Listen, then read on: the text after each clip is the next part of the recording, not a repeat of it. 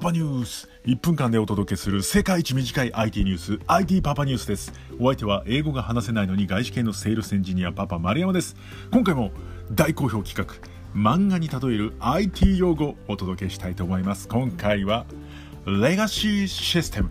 こちらです。直訳するとレガシーとは過去の遺産。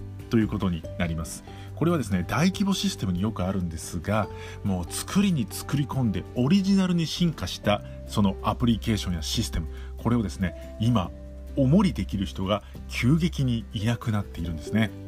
これはですねいわばワンワンピースで言ったらポーネグリフみたいなものなんです。そう古代文字ポーネグリフ。あれ今読めるのはニコ・ロビンぐらいしかいないとワンピースの世界では言われております。そんな感じに今 IT 業界にもなってしまうんですね。古いレガシーのシステムを作り変えたり改修したりまた延長保証を延長したりできる人がどんどんどんどん少なくなっています。そんな中じゃあもうレガシーシステムをやめて新しくみんなが知ってる言語で作り直そうぜっていう動きもありますが、まあ、それはそれで大変。これからレガシーシステムをどうしていくかが非常に重要になってきます。ですから覚えておいてください。レガシーシステムはポーネグリフです。続きは Voicy のパパニュースで。